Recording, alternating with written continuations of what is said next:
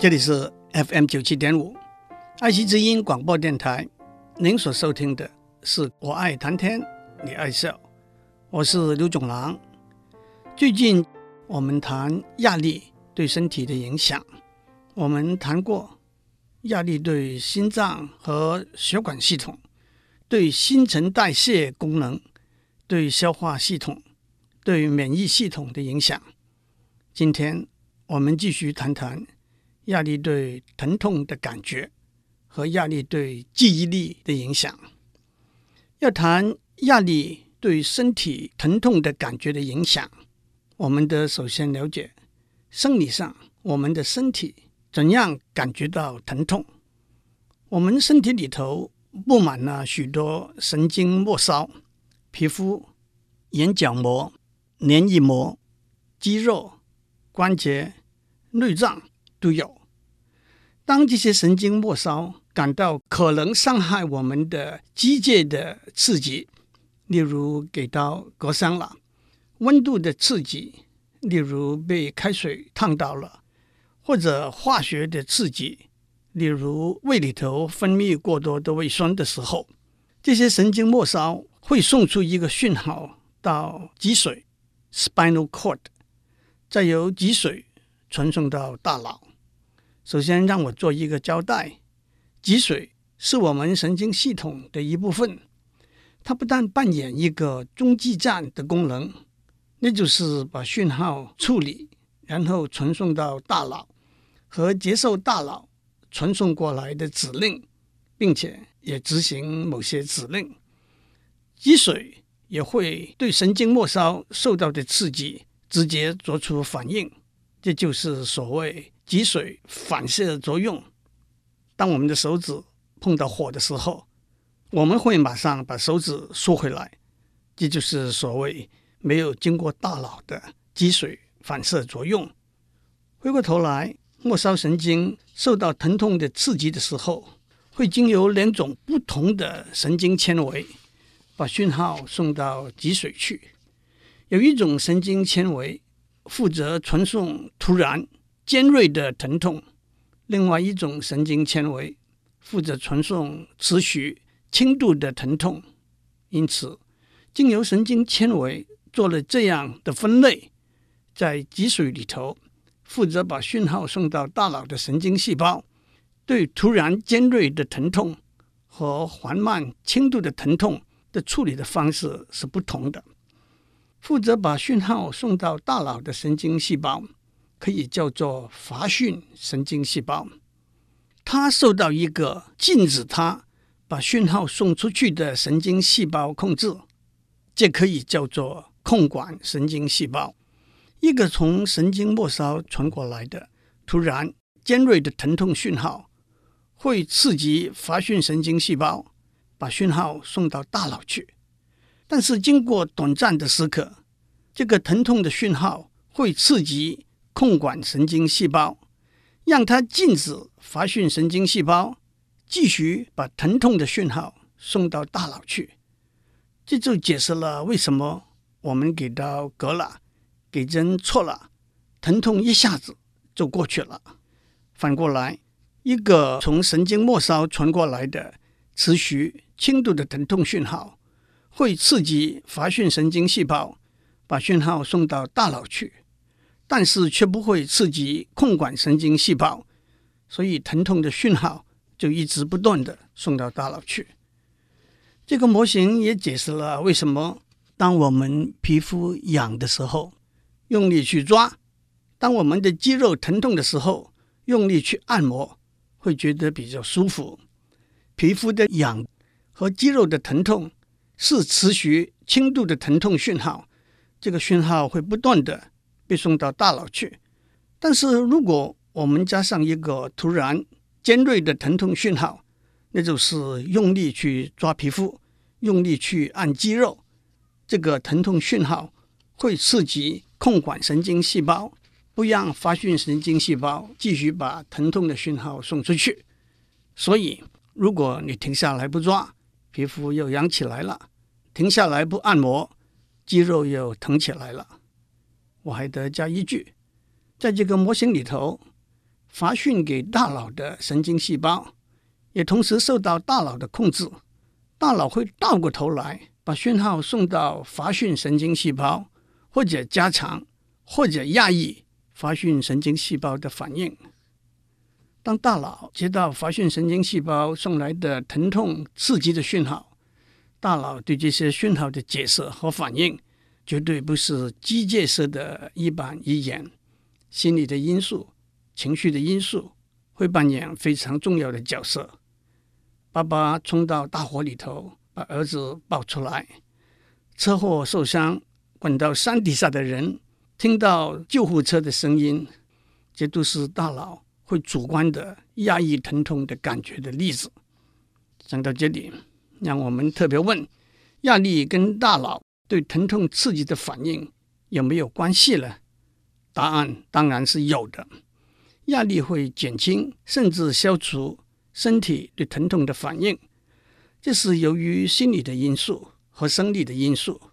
心理的因素，我们看过许多例子：战场上的士兵忘记受伤的疼痛，运动场上的运动员忘记肌肉疲乏的疼痛，都是因为压力而减少忘记疼痛的例子。但是更有趣的是，从生理的观点来看，我们可以清楚地找出压力减轻身体对疼痛的反应的线索。这个线索是怎么样找出来的呢？多年以来，大家都知道鸦片、吗啡、海洛因这些药物都有减轻疼痛的功能，而且它们的化学结构是相似的。为什么这些药物有减痛的功能呢？到了一九七零年代，科学家把答案找出来了。这些药物会和大脑里头的一种蛋白质，叫做鸦片接收器 （OPA receptor） 结合起来。如我们上面所讲，会从大脑倒过来送一个讯号到脊髓里头，负责把疼痛刺激的讯号送到大脑的发讯神经细胞。压抑它的反应。不过，鸦片、吗啡、海洛因这些药物是人工制成、注射到我们身体里头的化学品。人体本身会不会产生相似的化学品呢？答案是会的。而且长话短说，压力会刺激身体分泌这些和鸦片相似的化学物，因此在压力之下。我们的确会忘记减轻疼痛的刺激。这个发现又有另外一个有趣的结果。多年以来，在东方医学里头，我们都知道针灸有免除、减轻疼痛的功能。为什么呢？现在有足够的证据，针灸会激发身体分泌这些和鸦片相似的化学物。但是，为什么针灸会有这个功能呢？目前我们只能说知其然而不知其所以然了。但是我们知道，在许多情形之下，压力也会提升我们对疼痛刺激的感觉。半夜牙齿疼，打电话给牙医，只听到留言机的回应，牙齿疼得越来越厉害。虽然直觉上来讲，压力提高我们身体的警觉性，因此。身体对疼痛的反应也特别敏锐。不过，在没有完整的生理证据以前，我们还是得回到上面讲的，大脑对疼痛的反应是有心理和情绪因素这一面的。最后，也是大家最关心的问题：长期持续的压力加上长期持续的疼痛，会对身体有什么特殊的影响吗？尤其是我们上面讲过，压力会让我们身体分泌和鸦片相似的化学物，来减轻疼痛的感觉。长期的压力导致我们的身体长期分泌这些化学物，总不是好事情。不过好消息是，也许因为身体不能够维持长期的分泌这些化学物，所以医学上的证据是，因为压力而引起。对疼痛减低的效果是会消失的，我们不必为上了鸦片和吗啡的瘾而担心。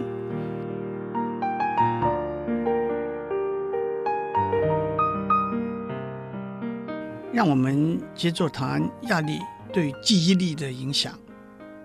我们首先很简单的谈谈什么是记忆。记忆就是接收、处理、存储和检索资讯的能力。在我们身体里头，大脑是负责我们记忆功能的器官。其实，大脑不同的部分负责不同的功能。不过，最重要的两部分是大脑皮质 （cerebral cortex） 和海马体 （hippocampus）。一个可能的比喻是，大脑皮质就是一台电脑里头的硬碟，资讯都存储在那边；海马体就是一台电脑的键盘，海马体负责处理资讯，也把资讯。转移到大脑皮质去。记忆可以分成三个层次：感官记忆、短期记忆和长期记忆。感官记忆就是保存通过感官接收到的资讯的能力，例如通过视觉接收的图像，通过听觉接收的声音。感官记忆只能够维持从不到一秒钟到顶多两三秒钟。资讯会从感官记忆转成短期记忆，短期记忆可以看成从感官记忆传送过来而马上可以提取的资讯。短期记忆可以维持三十秒钟左右，不过感官记忆和短期记忆有两个不同的地方：感官记忆的容量是很大的，短期记忆的容量是相当有限的。一个很有名的实验结果说，我们的短期记忆只能够容纳七个左右的项目。例如，我们看到一连串的英文字母，但是在短期记忆中只能够记住七个字母左右。此外，感官记忆对资讯是没有做任何处理的，短期记忆会对资讯做一些处理，而且经过处理之后。可能会增加短期记忆的容量。一个最简单的例子就是把资讯连接起来，成为小块段。例如，一个十一个数字的手机号码，零九一九八二四零二七四，分成三段是比较容易记得的。短期记忆又再转成长期记忆，长期记忆的容量。差不多是无限大的，长期记忆可能可以维持到差不多一辈子。不过，长期记忆是不断的在改变的，某些部分会被清晰的保留，某些部分会被模糊的保留，某些部分会完全消失。还有，长期记忆里头的资讯是有关联的，而且这些关联性的建立是会随着时间改变的。有一句顺口溜，描写一个人上了年纪，长期记忆的变化，要记得记不住，要忘的忘不了，真是无可奈何。记忆的能力也可以分成两个类别，一个叫做宣示性的记忆 （declarative memory），那就是对数字、人物、事件记忆的能力。例如母亲节是哪一天？你的好朋友的住址？上个礼拜你的老板修理你的时候讲那些难听的话。另外一个叫做程序性的记忆 （procedural memory），那是对行动的记忆，例如怎样骑脚踏车、怎样绑鞋带、怎样跳舞。这两个类别的记忆是可以转移的。譬如说，你刚学骑脚踏车的时候，你会记得眼睛往前看，挺起胸膛，车子快要倒的时候，赶快用力踏，那是宣示性的记忆。但是你学会了骑脚踏车之后，这一切都变成程序性的记忆，很自然、很快的从大脑里头跑出来，而且经过十几二十年还不会消失。讲到这里，让我讲医学上两个重要也是有趣的例子。第一个是一个叫做 H.M. 的病人，为了隐私权，他的名字是保密的。他现在已经八十多岁了。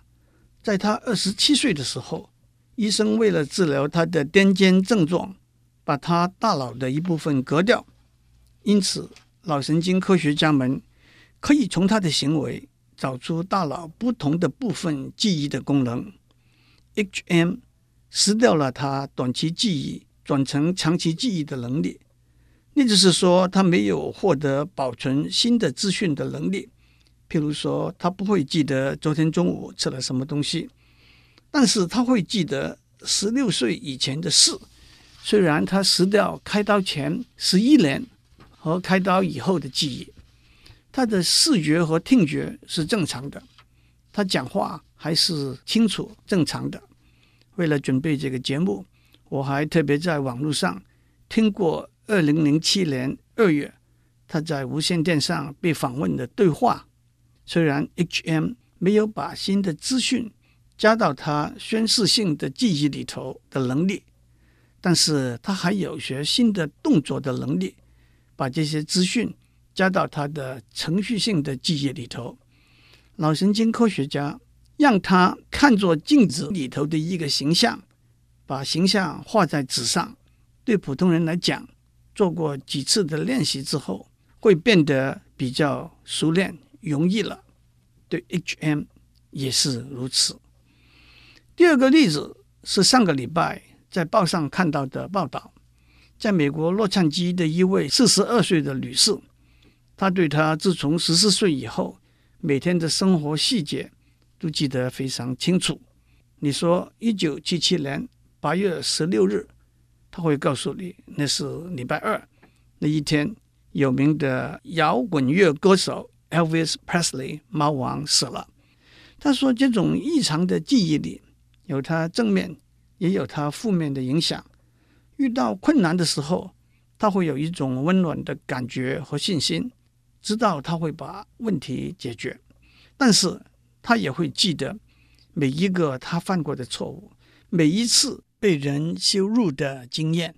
同时，他也经常睡不好，而且他是没有办法。”自主的控制这种记忆的能力的，他对理解、掌握抽象的观念的能力是比较差的。那么，压力对记忆力的影响又是怎么样呢？轻度的、短暂的压力会提升记忆的能力，这正和我们的直觉一致，因为压力会让我们提高警觉、集中注意力。在一个实验里头，两个架构相似的故事。念给两组人听，第一组的故事的内容比较平淡，第二组的故事中间有一个比较刺激、比较情绪化的段落。几个礼拜之后，发现第二组的人对比较刺激、比较情绪化的段落记得比较清楚，原因是兴奋和激动让交感神经系统分泌的荷尔蒙对记忆是有帮助的。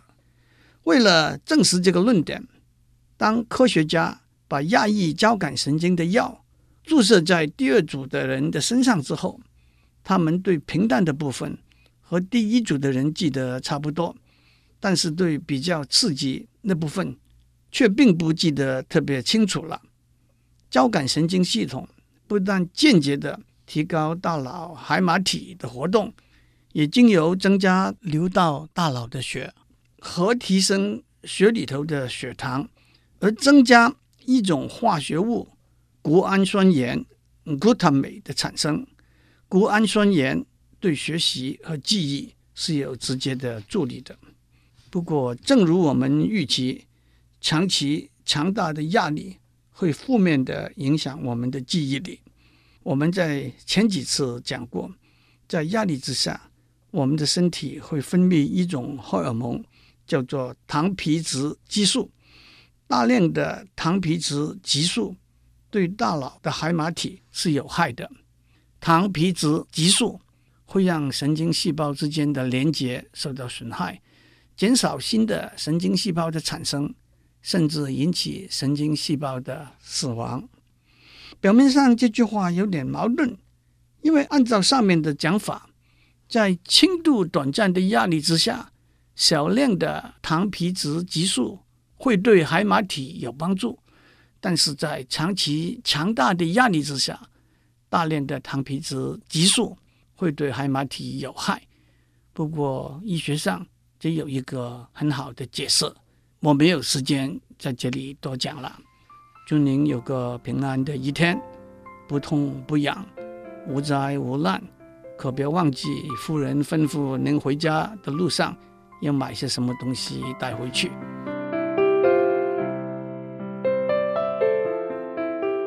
以上内容由台达电子文教基金会赞助播出。